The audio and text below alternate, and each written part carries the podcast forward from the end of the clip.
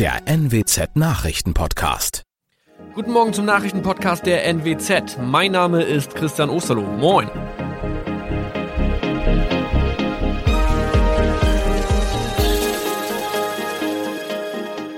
Und das sind unsere regionalen Nachrichten am Morgen. Die Grünen wollen Moorstraße in Oldenburg umbenennen. Viereinhalb Jahre Gefängnis für Falschgoldhandel. Und Landkreis Kloppenburg meldet ersten Omikron-Fall. Der Name Moorstraße könnte laut den Oldenburger Grünen rassistisch aufgefasst werden. Deshalb fordern diese eine Umbenennung. Die Straße wurde allerdings nach Hermann Moor benannt, einem der ersten Siedler in der Gegend. Um Missverständnisse auszuschließen, beantragen die Grünen eine Änderung in Hermann Moor Straße. Dann müssten alle Anwohner ihre neue Adresse in ihren Pässen angleichen. Außerdem müssten Polizei, Feuerwehr, Rettungsdienste und Anbieter von Navigationssystemen informiert werden. Die Stadtverwaltung schlug vor, ein Zusatzschild mit Informationen zur Person Hermann Mohr anzubringen. So könne man alle Irritationen beseitigen. Tobias G. musste wegen dem Verkauf von Falschgold am Mittwoch vor das Landgericht Oldenburg. Nachdem der Schortenser bereits im Mai zu einer Freiheitsstrafe von mehr als drei Jahren in Jever verurteilt wurde, betrieb er seinen Handel auf eBay Kleinanzeigen weiter. Das wog bei der Verhandlung schwer auf. Der 27-Jährige schrieb in die Inseratsüberschrift das Wort plated, was so viel bedeutet wie überzogene und nur vergoldete Ware. Da im weiteren Anzeigentext aber die Rede von einem Reinheitsgrad war und die abgebildeten Goldbarren eine Seriennummer trugen, handelt es sich hierbei um eine Täuschung. Tobias G. wurde zu viereinhalb Jahren Haft verurteilt. Ein weiterer Fall der neuen Omikron-Variante ist am Mittwoch im Nordwesten bekannt geworden. Der Kreis Kloppenburg bestätigt, dass eine Frau bei ihrer Rückreise aus Südafrika am Hamburger Flughafen positiv getestet wurde. Sie befindet sich weiterhin in Hamburg in Quarantäne. Da die Frau im Landkreis Kloppenburg lebt, sei auch das Gesundheitsamt Kloppenburg für diesen Fall zuständig. Zuvor gab es bereits bestätigte Omikron-Fälle in der Wesermarsch und im Kreis Leer. Das waren unsere Nachrichten aus der Region. Weitere aktuelle News aus dem Nordwesten finden Sie wie immer auf NWZ Online. Und Aktuelles aus Deutschland und der Welt hören Sie jetzt von unseren Kollegen aus Berlin. Vielen Dank und schönen guten Morgen. Ich bin Maja Däne und das sind heute unsere Themen aus Deutschland und der Welt. Wahlkampf auf Hochtouren. Nach dem Triell liefern sich auch die Spitzenkandidaten der kleineren Parteien einen Schlagabtausch im Fernsehen. Regierungswechsel im Norden. Die Sozialdemokraten siegen bei der Parlamentswahl in Norwegen. Und Geberkonferenz für Afghanistan. Staaten versprechen 1,2 Milliarden Dollar Hilfsgelder. So langsam beginnt im Wahlkampf ja die heiße Phase. In knapp zwei Wochen wird gewählt, da bleibt nicht mehr ganz so viel Zeit, noch unentschlossene Wähler zu überzeugen. Nach dem Triell der drei Kanzlerkandidaten hatten gestern Abend auch die kleineren Parteien ihre Chance, bei einem Fernsehauftritt zu punkten. Beim Schlagabtausch der Spitzenkandidaten von FDP, Linken, AfD und CSU ging es ziemlich hoch her. Es wurde über teilweise völlig unvereinbare Positionen in der Außen- und Sicherheitspolitik, der Renten-, Steuer- und Klimapolitik gestritten. Und auch bei den großen Parteien, bei SPD, CDU und bei den Grünen geht der Wahlkampf weiter. Kanzlerkandidat Armin Laschet sieht trotz anhaltend schlechter Umfragewerte Rückenwind für eine Aufholjagd zur Bundestagswahl. Und er will mit einem Sofortprogramm bei den Wählern punkten. Zoe Tassovali hat sich das Wahlkampfspektakel, die aktuellen Umfragen und das Sofortprogramm der Union mal näher angeschaut. Zoe, wieso stellt Armin Laschet dieses Sofortprogramm eigentlich gerade jetzt vor? Das Sofortprogramm ist so ein bisschen der Wundepunkt der Union. Den will man damit wohl jetzt ausradieren. SPD und Grüne haben der Union immer vorgeworfen, dass geringe und mittlere Einkommen nicht ausreichend entlastet werden, sondern nur die, die viel verdienen. Da will man nachlegen und auch beim Thema Familie und Sicherheit. Am Ende soll mehr Geld in die Tasche der Bürger fließen. Also man merkt, die Union will damit eine klare Wahlempfehlung für sich abgeben. Hätte man das Sofortprogramm nicht schon viel früher vorstellen können, um Wählerstimmen für sich zu gewinnen? Naja, in der Union sagen ja viele, die Wahl wird in den letzten zwei Wochen entschieden. Das ist also Taktik, würde ich sagen. Klar, man versucht jetzt auf den letzten Drücker Wählerstimmen zu gewinnen. Es gibt aber auch noch sehr, sehr viele unentschlossene Wähler, die nicht wissen, wo sie ihr Kreuz machen werden am 26. September. Die könnte man vielleicht damit holen. Dass das ein enges Rennen wird, ist aber klar und bis zur Wahl bleibt noch etwas Zeit und da wird bestimmt noch das ein oder andere von der SPD und auch den Grünen kommen. Die Umfragen sind im Moment ja ziemlich eindeutig. Olaf Scholz und die SPD sind weit vorne. Die Union und Laschet hinken so ein bisschen hinterher. Was will Laschet denn dagegen tun? Er sieht das nicht ganz so wild, denn er sagt, Umfragen sind Umfragen. Die Wahl, die wird aber am 26. September entschieden in der Wahlkabine. Und dann beginnt man bei Null, weil der Zettel ist weiß. Und auf dem stimmt der Wähler ab, für wen er sich entscheidet. Trotzdem kann man die Umfragen nicht ignorieren. Da sieht es so aus.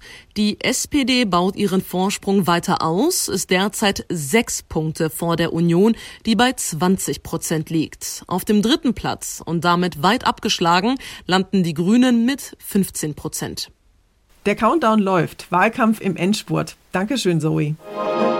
Und wir bleiben noch in Berlin. Seit zwei Wochen sitzen mehrere junge Klimaaktivisten in einem Camp ganz in der Nähe des Reichstags und sind im Hungerstreik. Damit wollen sie eine öffentliche Diskussion mit den drei Kanzlerkandidaten erreichen und außerdem die Einsetzung eines Bürgerrats, der der Politik Sofortmaßnahmen gegen den Klimawandel vorgeben soll. Bei der Bundestagswahl entscheidet sich, ob wir als Menschheit noch eine Chance haben, zumindest unter zwei Grad globaler Erwärmung bleiben zu können, sagen die hungerstreikenden Aktivisten. Sie kritisieren, dass es im Wahlkampf nur Klimaschutzphrasen, Lippenbekenntnisse und dreiste Lügen gibt. Bisher hatten die jungen Klimaaktivisten zumindest noch verdünnten Fruchtsaft getrunken, auf den wollen sie nun mehrheitlich auch verzichten. Und Grund sei das fatale Wahlkampf weiter so der Kanzlerkandidaten von Union, SPD und Grünen, sagen sie. Grünen-Kandidatin Annalena Baerbock hatte letzte Woche mit den Hungerstreikenden telefoniert und sie aufgefordert, sich nicht in Gefahr zu bringen. Ähnliche Appelle gab es auch von SPD-Kandidat Olaf Scholz und Unionskandidat Armin Laschet. Manja Borchert, Berlin. Zwei Wochen vor der Bundestagswahl hier bei uns in Deutschland haben die Norweger gewählt. Und sie haben sich für einen Regierungswechsel ausgesprochen. Die Sozialdemokratische Arbeiterpartei hat die Parlamentswahl gewonnen und setzt auf ein Bündnis mit der Zentrumspartei und der Sozialistischen Linkspartei. Die Ölnation im Norden Europas wird also wohl künftig von einem Sozialdemokraten regiert werden. Im Wahlkampf hatte vor allem der Klima- und Umweltschutz und damit verbunden auch die Ölpolitik eine wichtige Rolle gespielt. Die grünen Parteien haben allerdings weniger Stimmen erreicht als erwartet. Dass die bürgerliche Regierung unter Erna Sulberg nach acht Jahren abgewählt wurde, kam nicht überraschend. Kein Regierungschef in Norwegen hat es bisher geschafft, ein zweites Mal wiedergewählt zu werden. Die Norweger lieben die Abwechslung. Überraschend ist jedoch, dass die Parteien mit einem grünen Profil weniger Stimmen bekamen als erwartet. Denn im Wahlkampf ging es hauptsächlich um Klima und wann Norwegen aufhören soll, nach Öl zu suchen. Die neue Regierung wird, was das angeht, die Politik der alten Regierung fortsetzen. Der Ölhahn wird nicht so schnell zugedreht. Sigrid Harms Oslo. Und wir schauen noch kurz nach Afghanistan. Seit der Machtübernahme der Taliban wächst dort die Not der Menschen jeden Tag. Auf einer internationalen Afghanistan-Konferenz haben jetzt zahlreiche Staaten Hilfsgelder von rund 1,2 Milliarden Dollar zugesagt. Mit dem Geld soll Soforthilfe für die notleidende Bevölkerung und Entwicklungshilfe geleistet werden. Und außerdem sollen Nachbarländer unterstützt werden, die Flüchtlinge aufnehmen. Die neuen islamistischen Machthaber wollen mehr als nur Lebensmittel. Sie wollen vom Ausland auch längerfristige Entwicklungshilfe und Zusammenarbeit bei Sicherheitsfragen. Und da wollen andere Länder den Hebel ansetzen. Sie fordern Menschenrechte und die Gleichstellung von Frauen ein und außerdem freien Zugang für Hilfsorganisationen. Das haben die Taliban zwar versprochen, doch die Realität sieht anders aus. Außenminister Maas hat 600 Millionen Euro an deutscher Hilfe in Aussicht gestellt, aber auch von den Taliban Taten statt Worte gefordert. Aus Wien Albert Otti. Unser Tipp des Tages heute für alle, die sich gerade neue Möbel oder eine neue Küche kaufen wollen. Wer gerade umgezogen ist und ein neues Sofa, einen Schrank oder eine Küche kaufen will, der muss sich auf lange Wartezeiten einstellen. Es kann auch durchaus vorkommen, dass sich der Liefertermin mehrfach verschiebt und dass das Ganze am Ende deutlich teurer wird als gedacht. Das liegt einerseits an der weltweiten hohen Nachfrage, andererseits aber auch an Corona.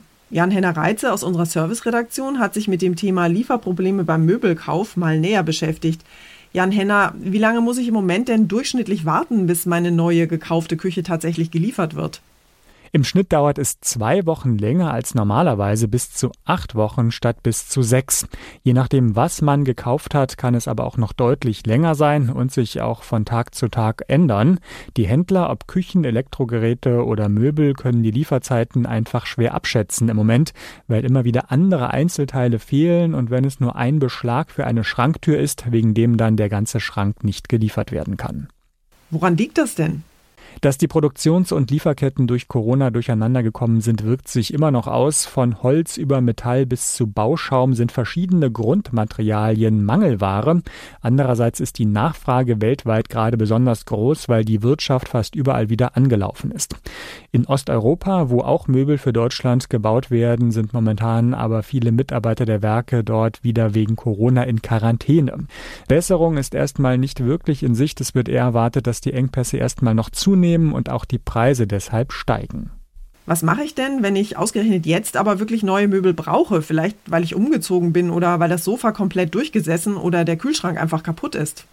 Möglichst lange vorplanen ist der beste Tipp. Sich gerade jetzt noch eher zu beeilen, lohnt sich außerdem auch.